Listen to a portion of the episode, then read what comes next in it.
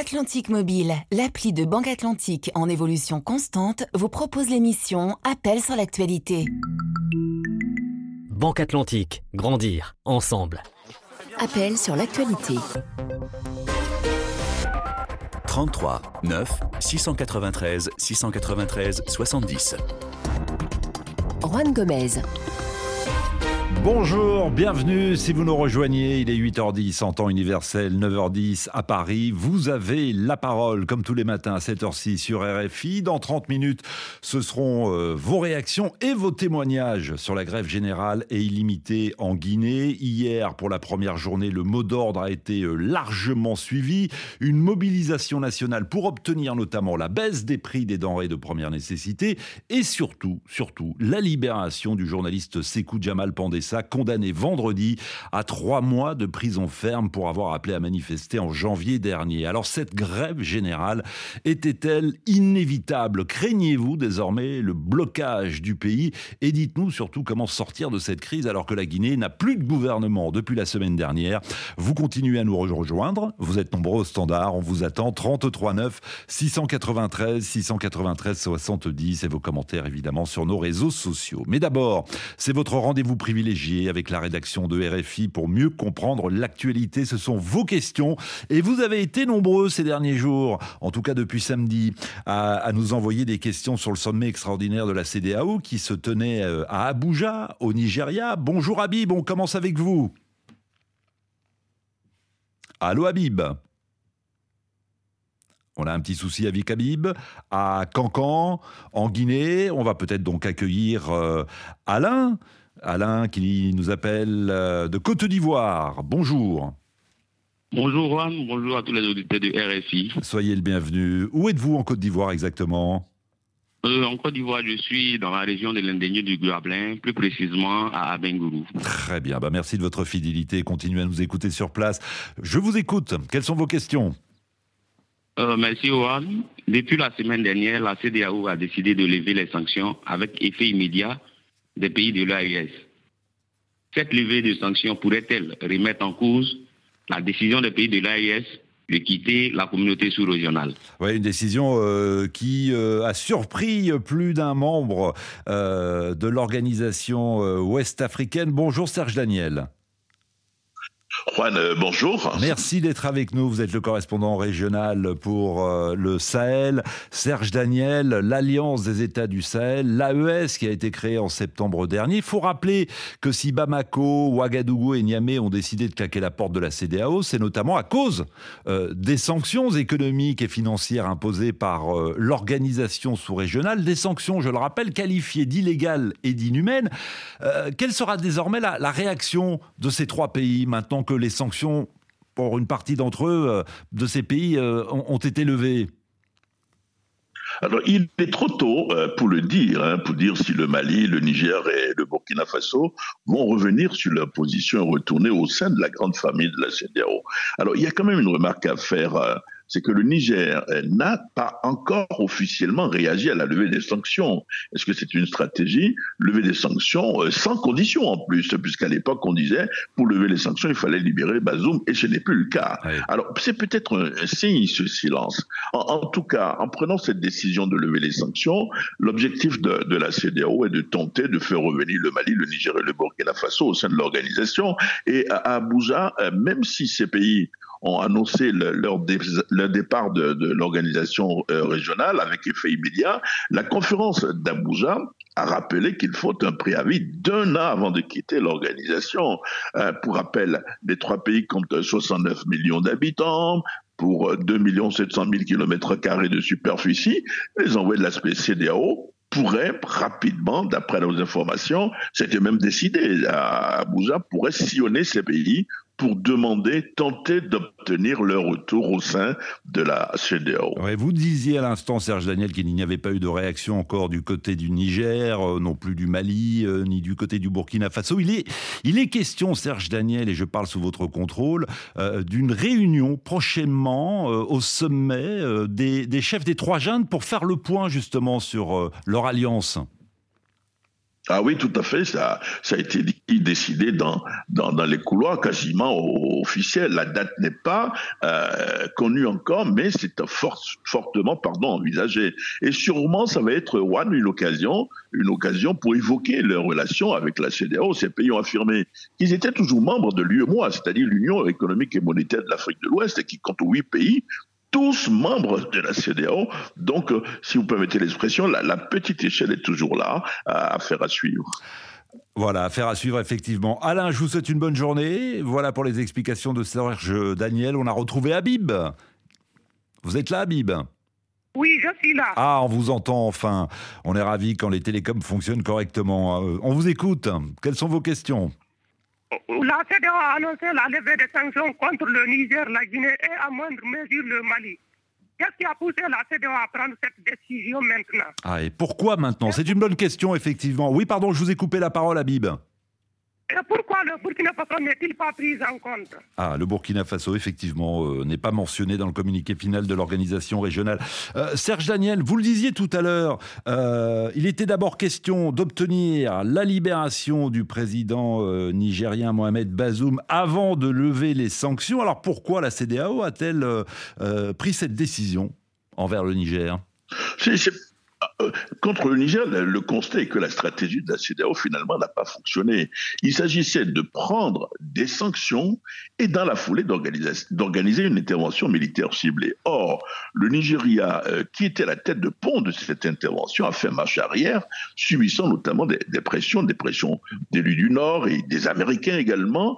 Et, puis, donc plus d'intervention. Et du coup, les sanctions ont commencé à frapper durement les populations, coupures d'électricité, euh, fermeture des frontières notamment, empêchant la libre circulation des biens et des personnes. Donc, sanctions contre-productives et l'organisation régionale était même devenue impopulaire euh, aux yeux des, populations. et les États membres de la CDAO étaient même divisés sur la question des sanctions.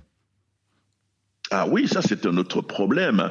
Et, une crise s'installait, je dirais, dans la crise dès le départ. Le Togo était contre sanctions et interventions militaires contre le Niamey. Et on le sait aujourd'hui avec précision, le président togolais Fort Yassingbe s'était même rendu discrètement au Niger sous embargo. Son ministre des Affaires étrangères, Robert Ducé également. Le Bénin au départ, qui était pour les sanctions et l'intervention militaire contre le Niger, a changé ensuite de position. Au dernier sommet d'Abuja, de la rencontre entre les chefs d'État, le président Benoît Fort, euh, pardon, Patrice Talon, Patrice Talon a dit mmh. ceci, avalons la couleuvre, euh, tenons compte de la CDAO des peuples, alors la CDAO, le dos au mur, je dirais, si vous permettez l'expression, a également fait preuve de pragmatisme au moment où trois pays membres, Mali, Niger, Burkina, dirigés par des putschistes, ont décidé de, de claquer la porte. Ouais, une volonté donc euh, de, au sein de la CDAO de reprendre le dialogue avec ces trois pays. Et quid du Burkina Faso? Je trouve la question d'Abib intéressante, puisqu'à aucun moment le Burkina Faso n'apparaît dans le communiqué final du sommet extraordinaire de samedi de la CDAO. Ah oui, c'est vrai. Le Burkina est un cas peut-être à part parce que le médiateur de la CDAO de, l'époque, l'ancien président nigérien, avait, fait un travail, avait appelé les gens à prendre, plus de compréhension vis-à-vis du régime du Burkina. Et, mais il faut quand même savoir que euh, le, Burkina n'était finalement que sous sanction institutionnelle, donc beaucoup moins dur que le Niger. Alors au dernier sommet, il a été quand même décidé que tous les pays de la CDAO, dirigés par une junte, par des juntes, euh, bénéficient de l'allègement des sanctions puisque euh, il, y a, il a été annoncé que, par exemple, les cadres du Burkina, comme Mali, mm. comme les Maliens, les Nigériens, pourraient désormais participer à des réunions techniques de, de, la CDAO. Oui, et puis rappelons que pour le Mali, les sanctions économiques et financières avaient déjà été levées en juillet 2022. Allez, encore une autre question sur euh, les conclusions de ce sommet extraordinaire de la CDAO qui s'est euh, tenu samedi. Bonjour Marc. Oui, bonjour Juan. Comme cette voix magistrale euh, nous a manqué. Ah, c'est gentil. Oh, je me suis absenti euh, juste une petite semaine, semaine de vacances. En tout cas, merci de votre fidélité. Vous êtes au Togo et nous vous écoutons avec Serge Daniel. Alors Juan, euh, vu les, les questions précédentes des autres auditeurs, moi je dirais la CDAO parle d'un changement d'approche.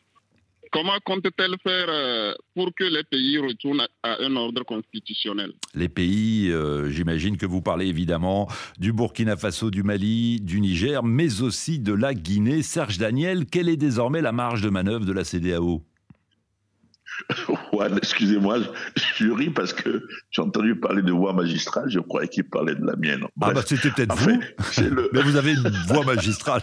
C'est le, c'est le président en de la CDAO, hein, je dirais, le chef de l'État nigérien, euh, Bola Tinubu, qui a tenu ses discours d'ailleurs à, à, Abuja lors du dernier sommet, un peu comme s'il présentait lui-même ses excuses, la dureté des sanctions contre le Niger. C'est encore lui, disons les choses. Alors l'éventuelle intervention militaire contre le Niger, c'est lui qui était l'initiateur avant de faire marche arrière et d'obliger ses pairs à faire comme lui. Ce que sous-entend le dernier sommet d'Abuja, c'est d'appliquer certes les, textes de l'organisation, les sanctions, mais en tenant compte de la réalité du terrain. Les sanctions qui doivent frapper les populations et non les auteurs du coup d'État, c'est visiblement désormais non. Ensuite, changer de stratégie, insister par exemple sur la bonne gouvernance pour éviter les putsch, écouter davantage les jeunes, utiliser la diplomatie pour que euh, plus que la force. Et puis, responsable de la CDAO ajoute, lorsqu'il y a un coup d'État dans un pays, la réaction de la population doit davantage constituer un marqueur. Il faut privilégier les sanctions individuelles parce que les sanctions lourdes affectent avant tout les populations qui, comme par solidarité, supportent ensuite le discours mielleux euh, des putschistes à suivre donc et on aura l'occasion évidemment d'en parler avec les auditeurs d'ici la fin de la semaine. Merci infiniment euh, Serge Daniel. Vos explications sont évidemment à retrouver euh, sur l'application euh, RFI Pure Radio mais aussi sur la chaîne WhatsApp d'appel sur l'actualité. Vous êtes de plus en plus nombreux à nous suivre et d'ailleurs comme tous les matins on vous pose une question sur l'actualité. C'est le quiz du jour. la question du jour, écoutez-la et vous répondez évidemment sur la chaîne WhatsApp. La semaine dernière l'un des pères fondateurs de la CDAO et ancien président du Nigeria a lancé un appel à sauver l'organisation ouest-africaine. Comment s'appelle-t-il? Comment s'appelle cet ancien président du Nigeria? Vous avez trois propositions, vous votez vous aurez évidemment la réponse dans le courant de la journée. Vous écoutez RFI, appel sur l'actualité, 33 9 693 693 70. On va parler maintenant de la Côte d'Ivoire. Bonjour Fofana. Bonjour Juan et bonjour aux auditeurs de la Radio Mondiale. Des questions sur les grâces présidentielles d'Alassane Ouattara. Effectivement. En Côte d'Ivoire, le président vient de gracier 51 personnes condamnées durant les crises qui ont secoué le pays. Alors pourquoi cette grâce intervient-elle maintenant? Ah, pourquoi maintenant? Sylvain Guessant est avec nous, il va vous répondre. Il est analyste politique et directeur de l'Institut de stratégie d'Abidjan. Bonjour Sylvain Guessant. Bonjour 51 euh, prisonniers, 51 prisonniers, je rappelle, euh, civils et militaires, qui tous avaient été condamnés euh, pour des infractions commises lors des crises post-électorales ou pour atteinte à la sûreté de l'État. Ils ont donc été graciés. Pourquoi une telle mesure maintenant? Il faudra comprendre que c'est la fin d'un long processus. L'on se rappelle qu'en juillet 2022, le président Alassane Ouattara avait reçu les présidents Laurent Gbagbo et Henri Kouna au palais présidentiel. À la suite de cette rencontre, euh, il avait été question de la libération des prisonniers. Il y a eu évidemment la guerre des mots, prisonniers politiques, non des simples prisonniers. Mais toujours est-il que des équipes avaient été mises en place pour travailler sur la question. Alors, juin 2022, on avait espéré à l'époque, jusqu'en fin 2022, euh, des prisonniers seraient libérés. Euh, bon, ça intervient maintenant. Hmm. C'est tellement que le pouvoir avait besoin d'être rassuré sur un certain nombre de points. Vous convenez, depuis 2011, la méfiance est de mise dans les rapports entre les trois principales formations politiques de la Côte d'Ivoire et de leurs leaders. Fort heureusement, depuis le mois de janvier, donc euh, du fait de la Cannes, euh, en Côte d'Ivoire, les Ivoiriens ont commencé à adopter un point de vue qui a fait l'unanimité savoir soutenir l'équipe nationale, parler d'une seule voix, taire les différents clivages. Et cela a renforcé la cohésion sociale, la cohabitation pacifique Et, c'est si important. Et c'est important de préciser effectivement euh, le, le climat durant cette Coupe d'Afrique des, No- des Nations organisée en, en janvier et février par la Côte d'Ivoire, puisque le, le communiqué de la présidence qui a été lu à la télévision euh, publique insiste justement, je cite, sur l'esprit de fraternité, d'union et de cohésion pendant la, co- la compétition. C'était donc le bon moment pour le président Alassane Ouattara de, euh, de, de- de gracier ses prisonniers? Effectivement, on a vu les leaders de l'opposition euh, du PPACI, du FPI, euh, du PDCI et, ceux du RHDP en train de danser, de savourer la victoire.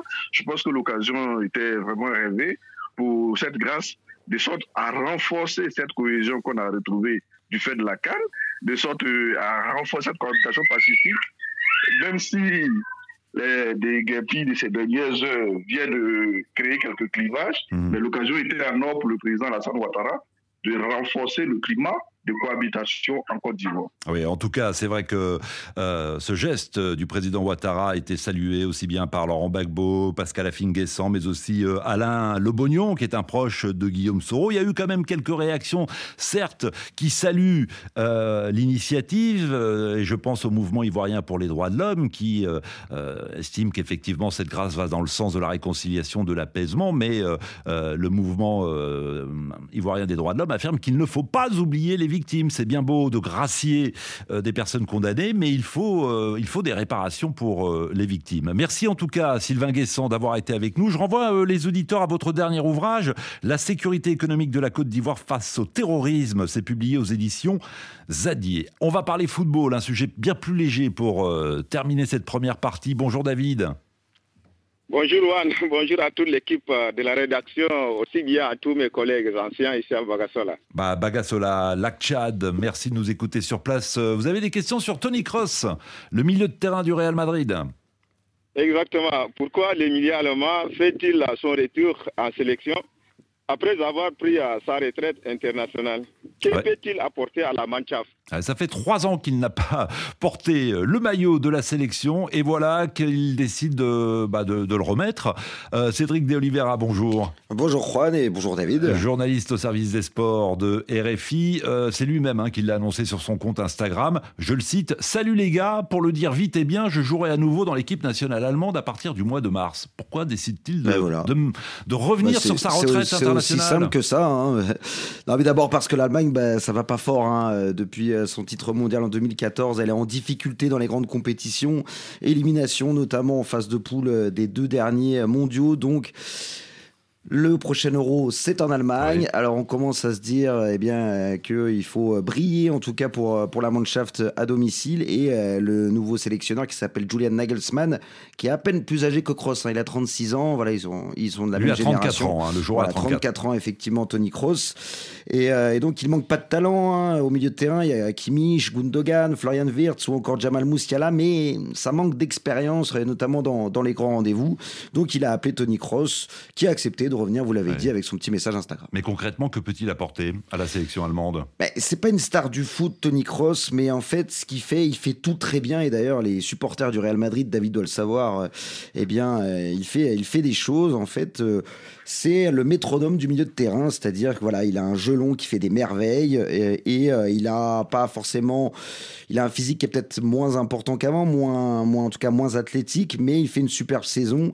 Et on l'a vu avec le Real Madrid, il a signé des prestations assez magistrales, notamment contre Gérone il y a quelques semaines, 4-0. Et puis Kroos, encore une fois, c'est un palmarès monumental. Outre la Coupe du Monde qu'il a remportée en 2014, il a gagné 5 Ligues des Champions, 5 Coupes du Monde des clubs. Et euh, eh bien, cette équipe allemande, euh, en tout cas, elle semble convaincue. Nagelsmann euh, qui a dit aussi, j'ai parlé avec de nombreux joueurs au téléphone et euh, tout le monde était euh, convaincu qu'il fallait qu'il revienne. Tout le monde était très positif. Donc voilà, c'est, euh, ça sera le taulier un peu de cette équipe. et, et la question que se posent les supporters du Real Madrid, euh, va-t-il euh, renouveler son contrat au Real? Bah ça c'est la grande question. Il y a même sa mère, hein, elle s'est prononcée, sa mère, elle a envie que son fils euh, eh bien prolonge, Oui. Euh, mais eh bien il faudra attendre un petit peu pour les, les supporters du, du Real. Lui il veut finir tout en haut, Tony Kroos, donc peut-être avec eh bien une, une belle prestation à l'Euro. Ouais, et David, me dit-on, est supporter du Real Madrid. Ah bah oui. Voilà. David, bonne journée au Tchad. Merci d'avoir été avec nous. À très vite, Cédric de Oliveira. En raison d'un mouvement de grève, nous ne sommes pas en mesure de vous proposer la dernière édition d'Afrique Matin. Veuillez nous en excuser, mais on se retrouve dans 10 minutes.